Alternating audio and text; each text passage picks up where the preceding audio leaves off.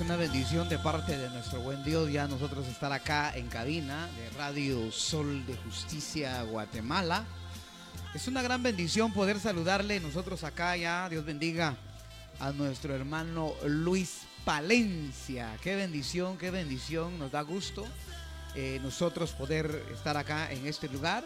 Y de igual manera poder saludarle también a cada uno de nuestros hermanos y amigos quienes nos pueden amplificar a través de las redes sociales Queremos nosotros acá saludar a todos los hermanos de Iglesia Shekinah de la Arboleda San Judas. Dios les bendiga a todos y a cada uno de nuestros hermanos, como también a nuestros amigos, aquellos que están allá en su negocio, su tienda, su taller, su oficina, o quizás están descansando. Dios les bendiga en esta hora, nos gozamos poder saludarle y queremos pues llevarle el consejo de la palabra del Señor que creemos de que es lo más fundamental eh, el que la palabra nos inste, la palabra nos fortalezca, la palabra del Señor llene a través del Espíritu Santo nuestra vida. Qué bueno, qué bueno. Es una bendición.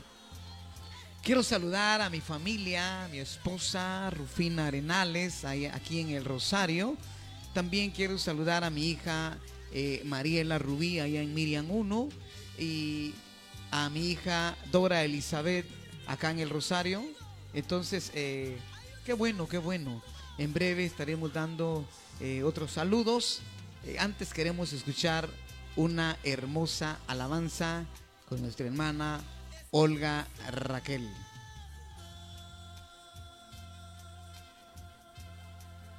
¿Me dice?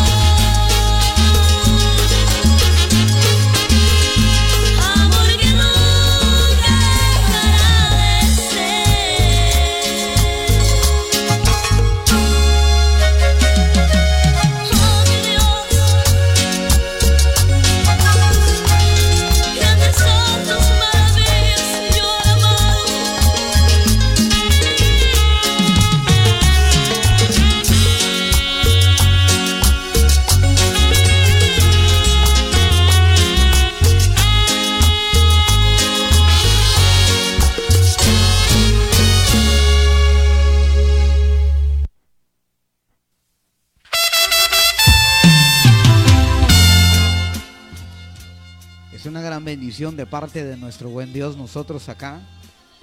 Poder nosotros saludarle y decirle a que sea Dios el que se glorifique a través de su amor, a través de su gran misericordia. Dios añada esas bendiciones en cada vida. Es una gran bendición, hermanos y amigos, ese privilegio hermoso de parte de nuestro buen Dios, poder ser agradecidos con Dios por todo lo que Dios hace con cada uno de nosotros. Qué bueno, qué bueno.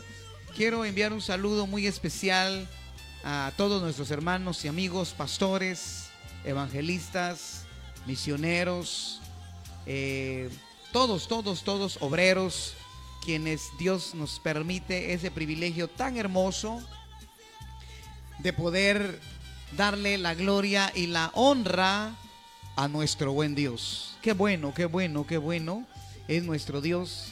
Sea el nombre del Señor glorificado exaltado de manera grande y de manera muy especial. Así es de que un saludo muy especial a mi familia, a toda mi familia, y un saludo muy especial a nuestro hermano Luis Juárez, eh, pastor de iglesia Shekinah de Colonia, Buenos Aires. Un saludo muy especial también para él y a toda su familia, esperando que ya esté en casa después de una larga jornada, de una semana de en el ministerio haber salido por diferentes lugares con el grupo musical. Sinceramente deseamos lo mejor y sea Dios quien pueda seguir obrando en su vida a todos nuestros hermanos y amigos, pastores, misioneros, evangelistas, solistas, a todos, a todos. Quiero enviar un saludo muy especial a nuestro hermano Joel de la Cruz, pastor Joel de la Cruz, una gran bendición el domingo primeramente Dios Dios, Dios permitirá que Él esté con nosotros. Qué bueno, qué bueno, qué bueno. Es una bendición. Así es de que vamos a meditar en la palabra del Señor. Y hoy con la ayuda del Señor eh, queremos como tema la iglesia primitiva, los sufrimientos de la iglesia primitiva. Es el tema del mensaje que Dios me permite el día de hoy, el cual deseo poder compartirlo con todos y cada uno de nuestros hermanos. Así es de que vámonos a la palabra del Señor y tomamos allá las escrituras en Hechos capítulo 8 y verso 1, Hechos de los Apóstoles capítulo 8 y verso 1. Vamos a, meditar qué tiene Dios para nosotros en esta hora. Dice la palabra del Señor como está escrito, con la bendición del del Padre, del Hijo y del Espíritu Santo. Leemos Hechos capítulo 8, verso 1. Y Saulo consistía en su muerte. En aquel día hubo una gran persecución contra la iglesia que estaba en Jerusalén. Y todos fueron esparcidos todos fueron esparcidos por las tierras de Judea y de Samaria, salvo los apóstoles. Y hombres piadosos llevaron a enterrar a Esteban e hicieron gran llanto sobre él. Saulo asolaba la iglesia y entrando, entrando de casa por casa, arrastraba a hombres y a mujeres y los entregaba en la cárcel. Con todo mi corazón, quiero que vayamos a una gran reflexión. Todo lo que hoy en día se mueve en la vida de la iglesia no es nada comparado a lo que se vivió en el tiempo antiguo. Todo lo, que en nuestra actualidad hoy nos rodea no tiene nada comparado con lo que realmente sufrió la iglesia primitiva. Sinceramente. Hay una serie de registros bíblicos como también historias que narran, hermanos, los libros, los libros de historia, el castigo cruel, oiga esto, el castigo cruel, las consecuencias terribles que realmente vivió la iglesia primitiva. Hoy nosotros, el sufrimiento es bastante leve. Yo le podría decir que en estos tiempos los sufrimientos casi no son tan físicos como lo vivió la iglesia, la iglesia primitiva. Hoy la iglesia cuenta, hermanos, con una facilidad. No hay tanta persecución en, en la palabra. Hoy en día hay libre pensamiento, libre expresión, especialmente aquí en Guatemala. Hay libertad de culto. Es una gran bendición. Y, es lamentable que ni aún así, tal vez no digamos las personas o los amigos, sino que la propia iglesia pareciera de que no ha sabido aprovechar esta gran oportunidad. Realmente es lamentable.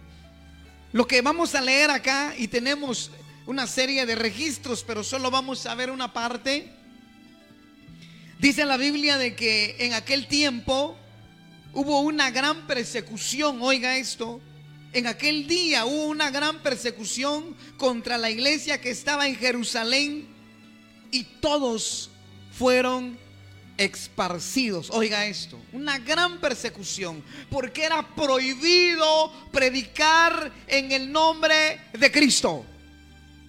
Era prohibido mencionar el nombre de Jesús. Oiga esto. Era prohibido. Era prohibido, hermano, que alguien dijera una palabra, hermano, para en aquellos tiempos la iglesia fue esparcida, Dios y Dios permitió que la iglesia fuera esparcida para que las personas en diferentes lugares fueran y predicaran el nombre de Cristo. O sea, había un motivo, hubo una razón por la cual Dios permitió esta persecución para que pudiera esparcirse la palabra, pudiera llegar a diferentes lugares de la tierra.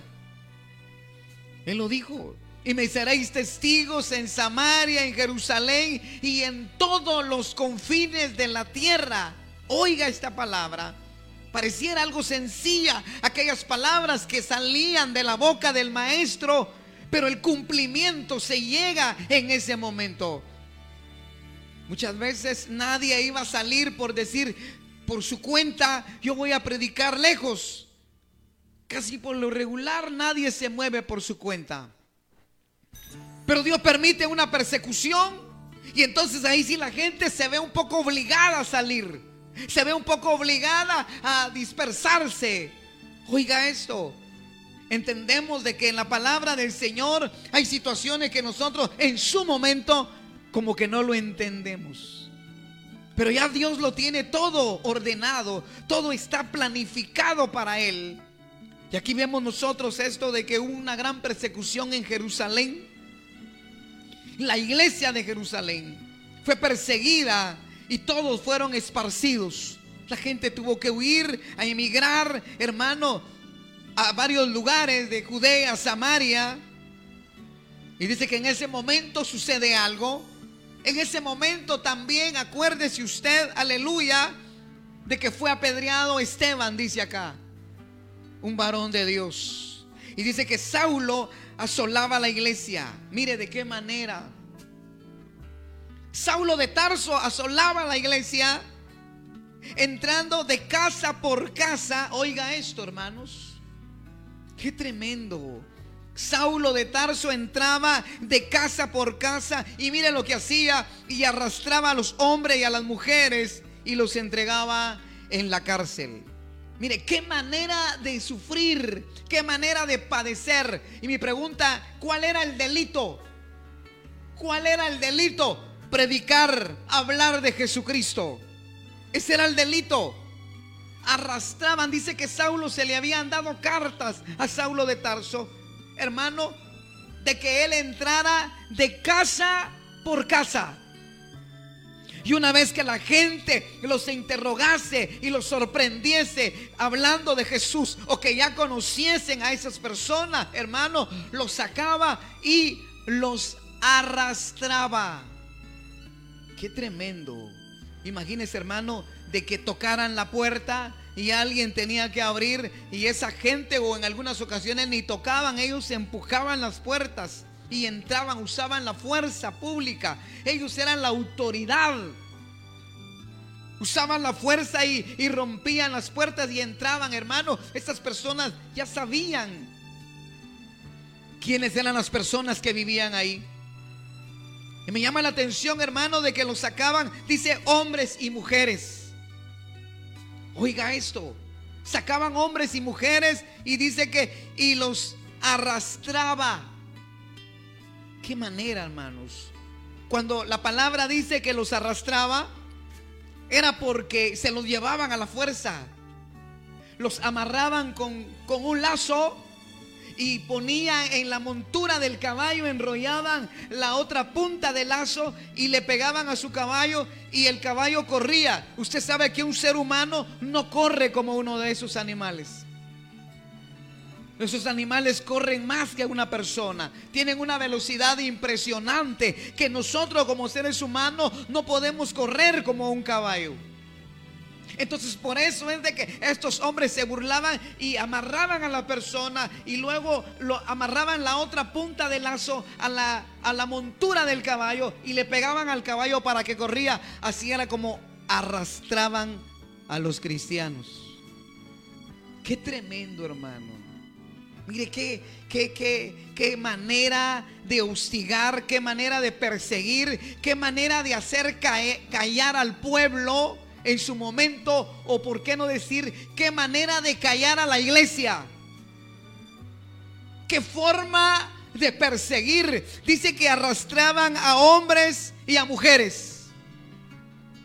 especialmente aquellas mujeres, hermanos, que realmente estas personas realmente amaban a Dios Personas que realmente no retrocedían su palabra. Ellos decían que amaban a Cristo y que Él era el Salvador, hermano, y que realmente no retrocedían, hermanos.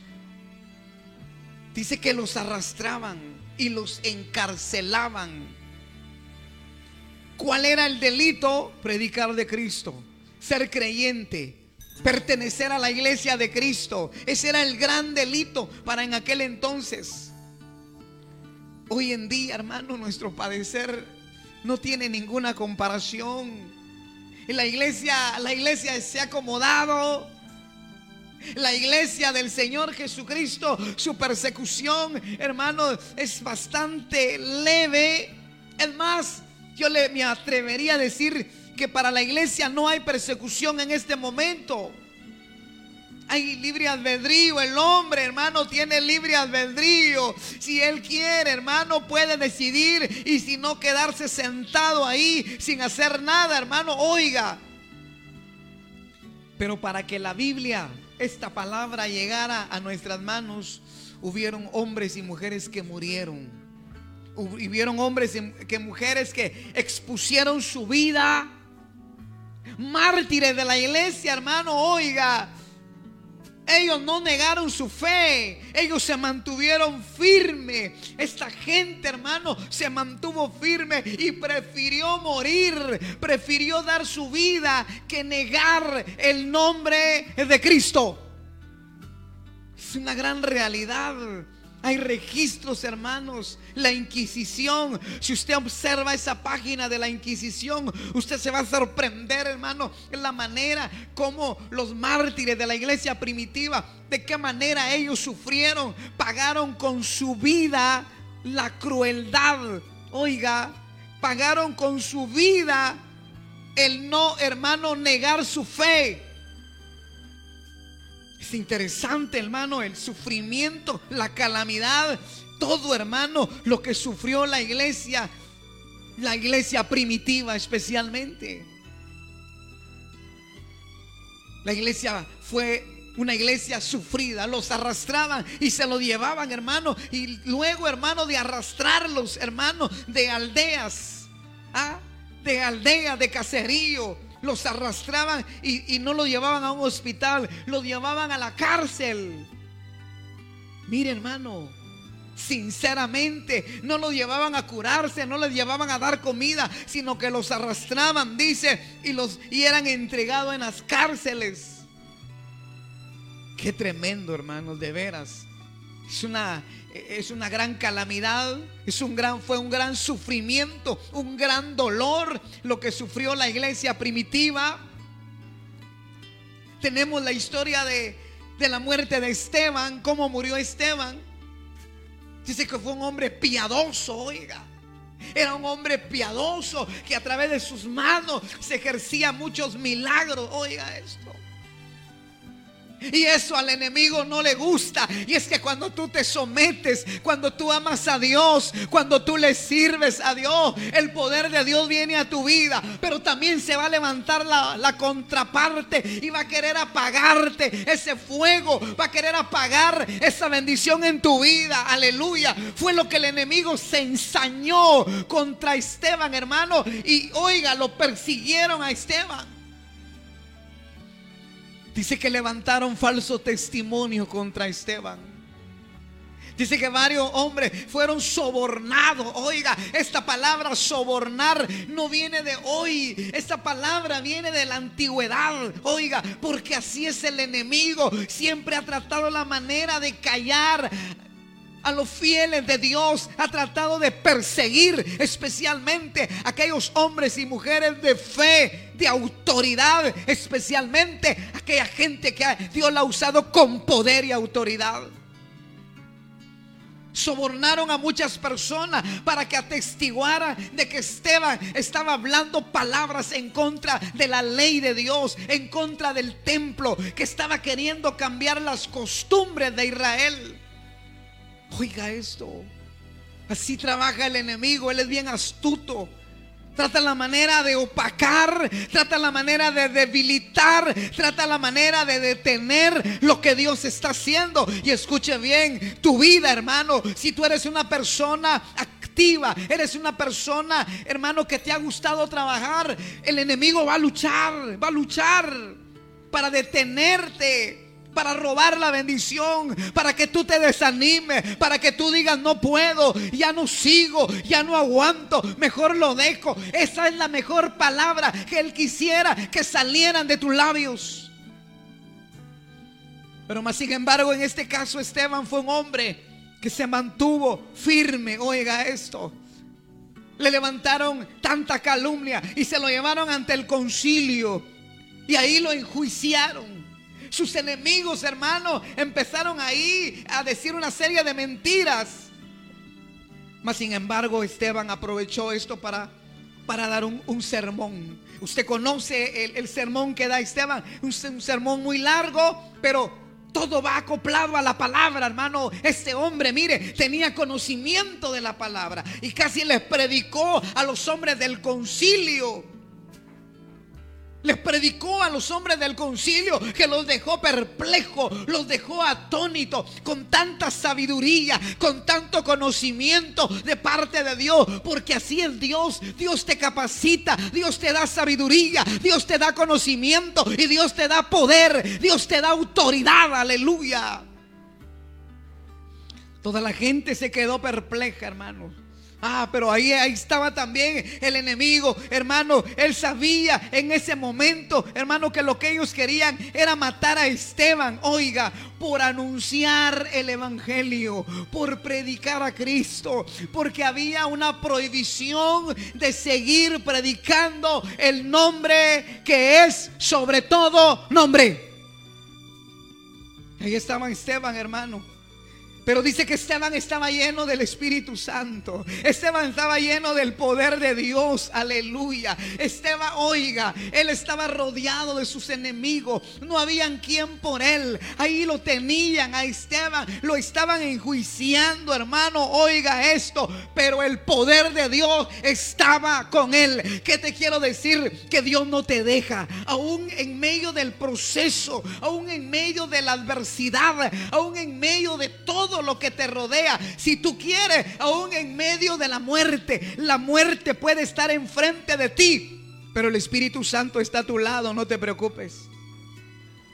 Y no va a suceder nada, no va a suceder nada a menos que sea la voluntad de Dios. Porque los hombres de Dios y las mujeres de Dios no sucede nada hasta que no haya dado, oiga, la palabra el día arriba. Hasta que Él no autorice, aleluya, de que tú y yo entreguemos cuenta y dejemos esta tierra. Hasta que no haya la autorización de allá arriba, no va a suceder nada. Ahí estaba Esteban, hermano, esperando órdenes. Y me llama la atención que mientras él estaba siendo enjuiciado, mientras él estaba ahí, oiga, hermano, Parece de que Dios dijo, Esteban, tu tiempo se llegó. Parece que Dios aprobó la muerte de Esteban. Porque me llama la atención de que antes de que Esteban, hermano, llevaran lo llevaran al lugar a apedrearlo, Dios permite algo. Dios lo consuela. Y Dios le da una señal. Esteban antes recibe una señal. Y qué señal tan especial la que Dios le da a Esteban, hermano. Es que Dios lo conforta. Es que Dios le fortalece. Es que Dios, hermano, le da a conocer que él no está solo. Dios le da a conocer de que Dios estaba con él. Aleluya. Y Dios le permite una visión. Y sabe usted, dice Esteban, he aquí, veo los cielos abiertos y al Hijo del Hombre que está sentado a la diestra de Dios. Oiga esta palabra. En ese momento Esteban recibe una visión. Y esta visión, si usted quiere, ya es para preparar a su hijo. Ya es para preparar a su siervo. Es para decirle, Esteban, aquí estoy yo. Y muy pronto tú vas a estar a mi lado. Aleluya. Muy pronto tú vienes aquí conmigo. Muy pronto esa vida de sufrimiento la vas a dejar. Dios le da una visión. Dios lo prepara. Dios lo fortalece. Dios le dice, está bien Esteban, vas a estar conmigo. Vas a estar a mi lado. Porque así es Dios aleluya.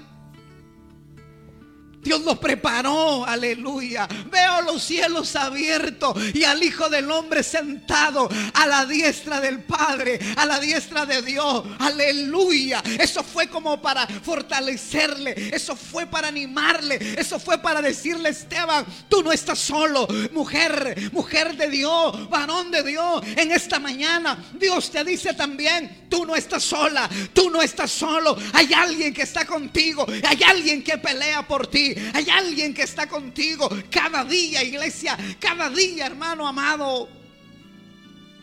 Pero muchas veces nosotros, a veces no lo entendemos.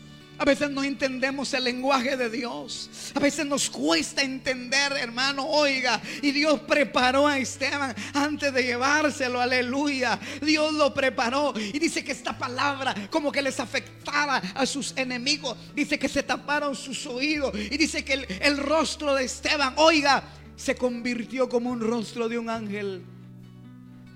Aleluya. El rostro de Esteban se convirtió como el rostro de un ángel. Mire, hermano, lo que ellos estaban viendo ahí, Dios empezó a fortalecer a Esteban y ellos ya no se contuvieron. Dice que se taparon los oídos porque al enemigo no le gusta cuando tú, hermano, te aferras a la palabra, cuando tú predicas, cuando tú hablas de Dios, cuando a ti nada te detiene, ningún problema, ninguna enfermedad, ninguna cosa de esta tierra, aleluya, te pueda detener y sigas hablando de la palabra de nuestro Dios. Y dice la palabra del Señor, hermanos, que estos hombres se indignaron y arremetieron contra Esteban. Lo sacaron de la ciudad y lo apedrearon. Oiga esto. No se contuvieron, hermano. Esa gente, oiga, arremetieron contra él y lo sacaron, casi lo arrastraron, se llevaron a Esteban. El delito era predicar la palabra. El delito era hablar de Cristo. El delito era vivir la palabra. Eso era el delito para ellos. De esa era la acusación por la cual Esteban, hermano, oiga, es arremetido en una ciudad, en una muchedumbre. Qué tremendo, hermanos. sinceramente. Dice que a Esteban, hermano, empezaron a apedrearlo. Y me llama la atención de que cuando a alguien apedrean, váyase conmigo a la imaginación y no van a agarrar una piedra pequeña. Para matar a alguien se necesita agarrar piedras grandes. Y para matar a alguien, por lo regular le buscan el rostro, le buscan la cabeza, hermano, que son las partes más vitales del ser humano. Imagínese, váyase conmigo a la imaginación. Aquellos hombres estaban enfurecidos, pero no eran ellos, eran demonios que el Señor los reprenda, eran espíritus malvados que el Señor los reprenda. Se habían apoderado de esta gente y ahora iban a, hermano, a matar a un siervo de Dios, a un varón de Dios iban a callar, según ellos, iban a callar la palabra, porque el delito era que predicasen en el nombre de Cristo. Y agarraron a Esteban, hermano, y lo empezaron a apedrear. Aquel hombre, hermano, aquella gente enfurecida, aquella gente encolerizada, oiga, tratando de hacer justicia, según ellos, haciendo el bien, cuando realmente estaban haciendo todo lo contrario. Lamentablemente, Oiga, y me llama más la atención, aleluya, bendito sea el Señor, que mientras él era apedreado, oiga, él invocaba el nombre del Señor. Oiga esto. Me sorprende que después de, de, estar recibiendo golpes, él todavía, hermano, invocando el nombre del Señor.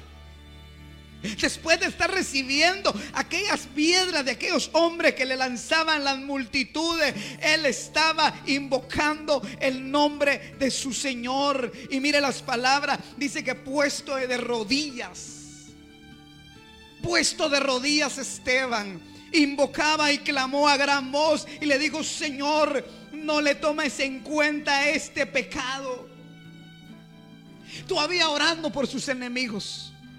Si usted quiere, todavía intercediendo por ellos y decirle, Señor, por favor, no le tomes en cuenta lo que ellos están haciendo. Perdónalos, similar a lo que dijo Cristo en la cruz del Calvario. Perdónalos porque no saben lo que hacen.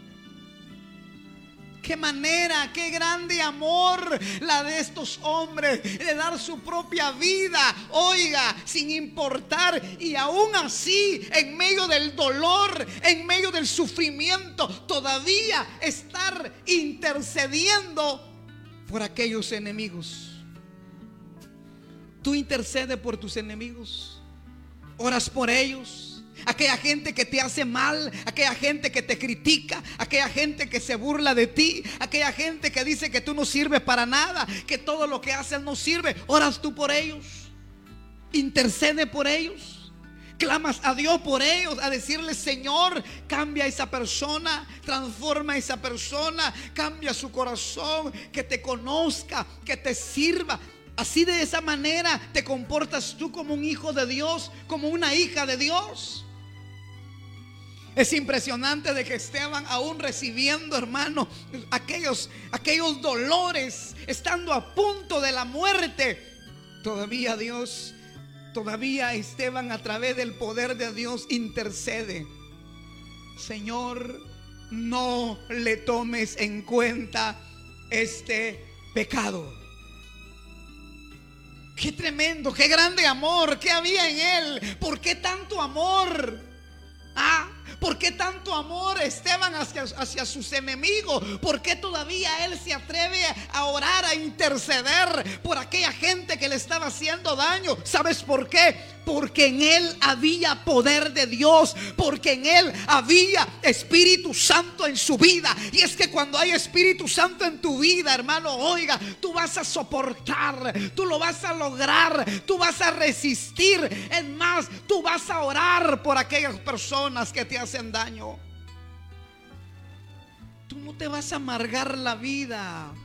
Mucho menos vas a tener represalia en contra de ellos.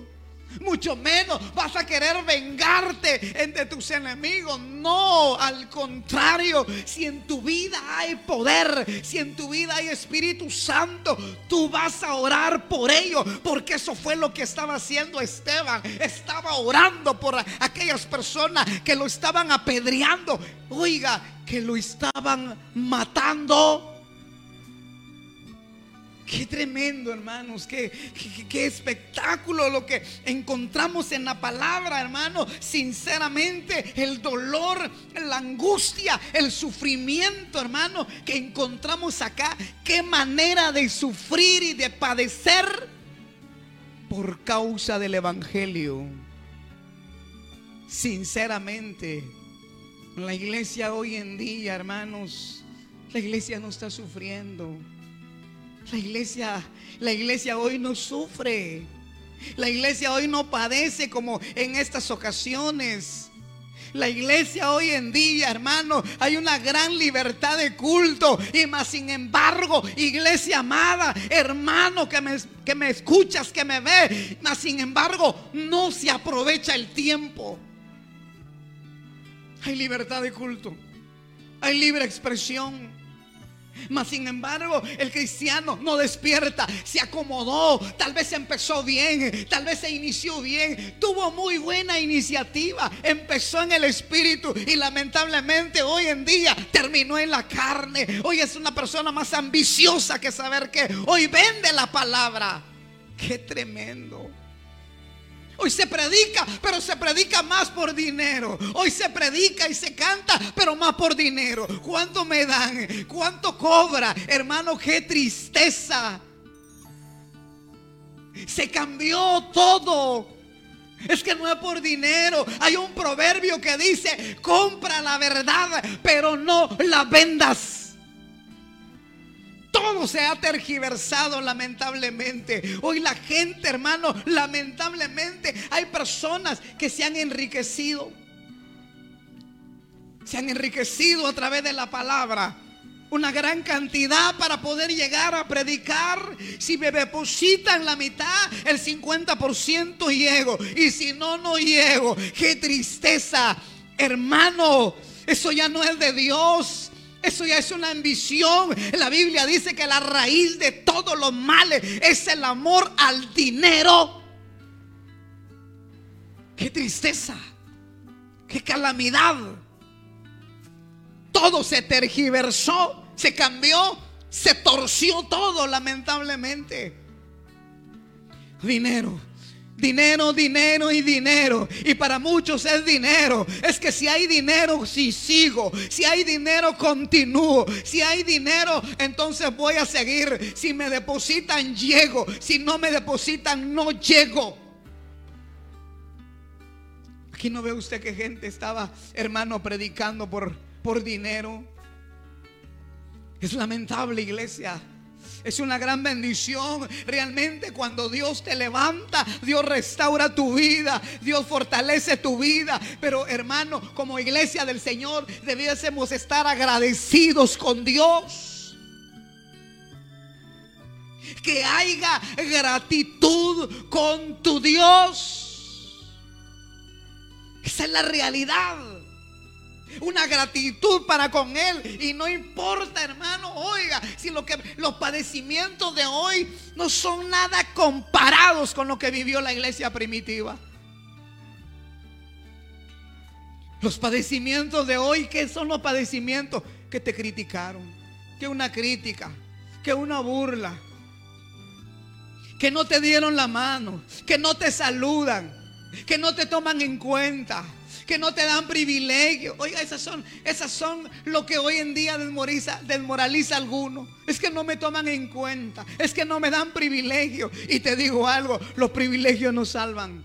Los puestos no te van a salvar. Los privilegios no te van a salvar. Ah, los cargos no te van a salvar. Porque Cristo no te va a preguntar qué cargos tenías en la iglesia. Qué puestos tenías en la iglesia. Ni siquiera eso te va a preguntar Él en aquel día. Para que alguien diga, ya no sigo porque no me dan cargos, ya no sigo porque no me dan privilegio, ya no sigo porque no me toman en cuenta. Te digo algo, ni siquiera eso te va a preguntar Dios en aquel día. Porque hay mucha gente que es predicador, pero solo predicador de púlpito. En un púlpito, Dios bendito. Ya no hay que hacer. En un púlpito grita. En un púlpito, qué gran mensaje. Pero abajo del púlpito, afuera, lamentablemente ya no es nada.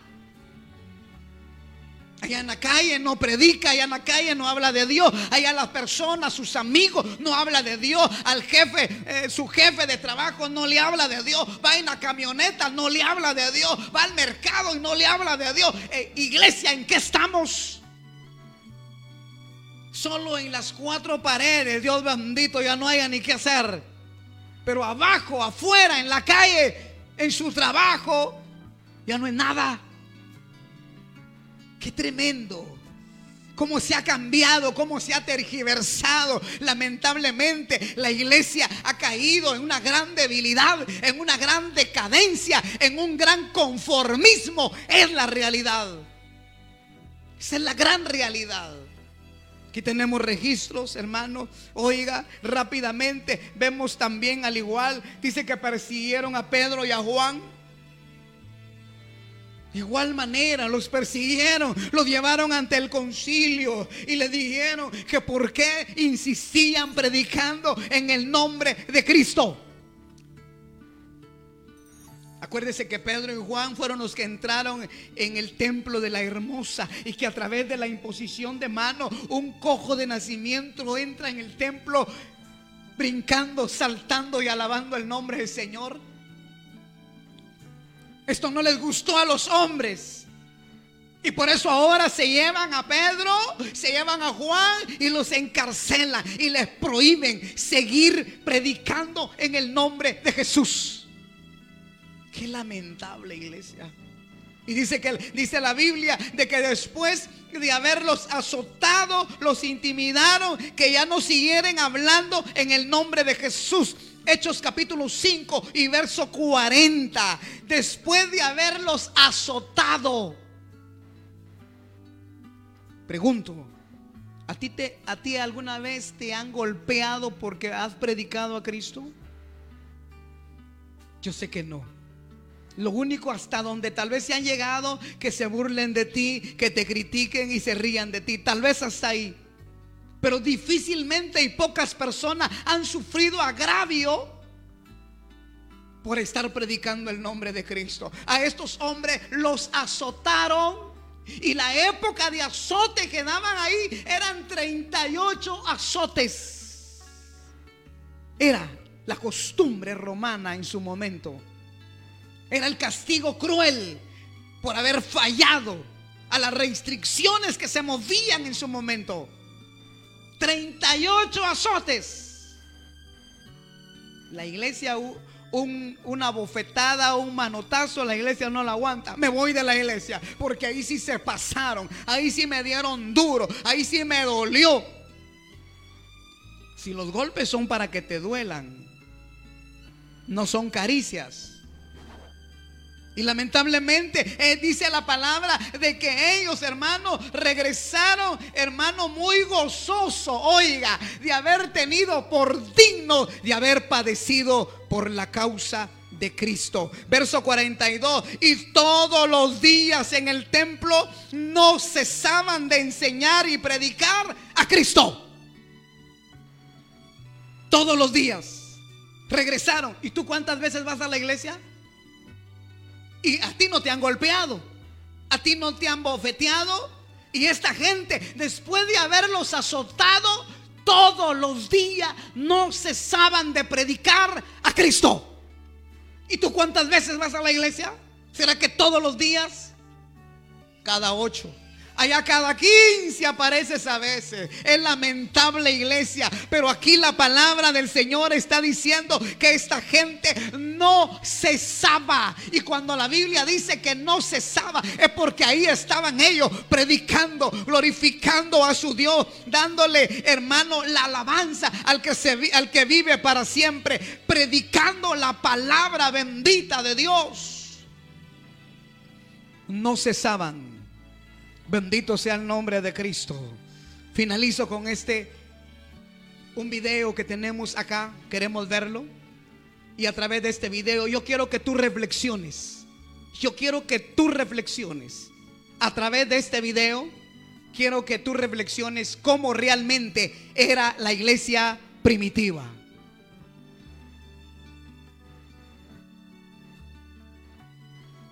Tú te vas a sorprender necesita entender cómo inició la que la pasión y el amor por Cristo debe ser este mayor.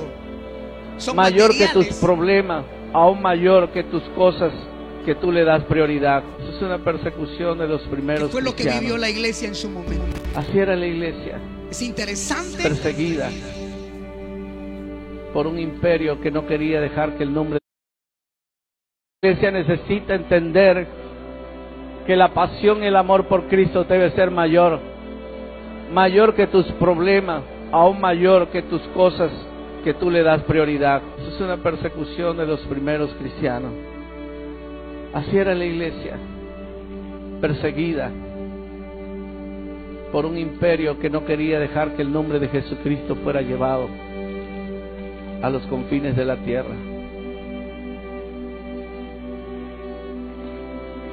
Los primeros cristianos no buscaban posición. Los primeros cristianos no buscaban fama. No discutían por el mejor carro.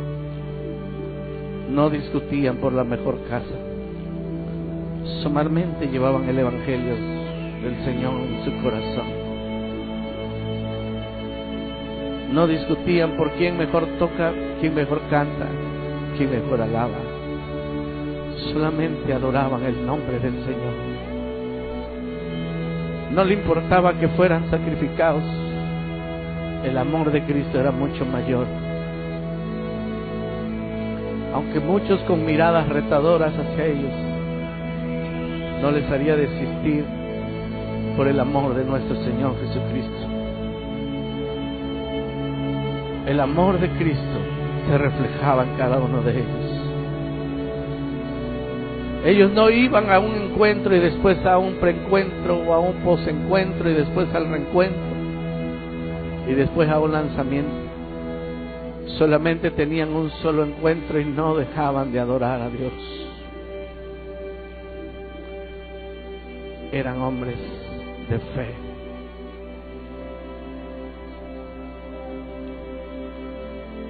Hoy Dios nos llama a reflexionar en dónde estamos parados,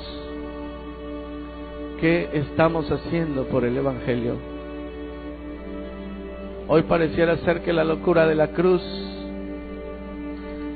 en la iglesia ya no se predica a Jesucristo crucificado. Hoy se predica todas las fortunas y toda la prosperidad que puede tener el ser cristiano. Hoy se comparten temas que evaden la cruz de Jesús. Hoy se comparten los temas donde nada que ver la cruz de Cristo. Nada que ver el Evangelio. La locura de la cruz se ha perdido. Y es por la cual le agradó a Dios salvar a muchos mientras mercenarios disfrutaban, el nombre de Cristo era levantado por la fidelidad sus hijos. No negando la fe, sabiendo que un día aquel que les había prometido regresar vendría por ellos. Aquel que les dijo, por mi causa os perseguirán, por mi causa os meterán a la cárcel. Porque así como no me conocieron a mí, algunos de ustedes no les conocerán. Serán encarcelados, serán llevados, serán perseguidos por causa de mi nombre. Pero no teman, yo estaré con ustedes. Yo estaré ahí con ustedes para que su fe no falte. Oh amado Dios, necesitamos volver, Señor, a la locura de la cruz, al Evangelio sin mácula, al Evangelio, Señor, no adulterado. Oh amado Dios, hoy la iglesia necesita, necesita volver a los principios. Oh amado Señor.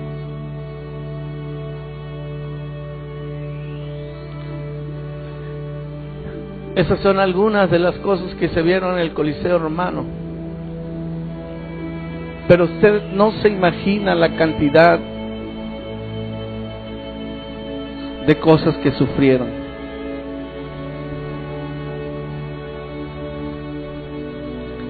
Ustedes ven la cantidad de personas que fueron les fueron dadas muerte.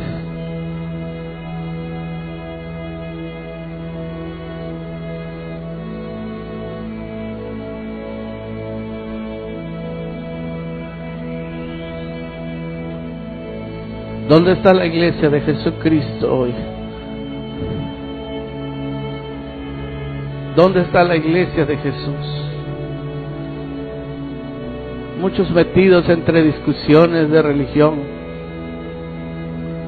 Mientras muchos solamente piden oraciones porque están exponiendo su vida en medio de una generación perversa y maligna. ¿Dónde están los cristianos de hoy? ¿Dónde?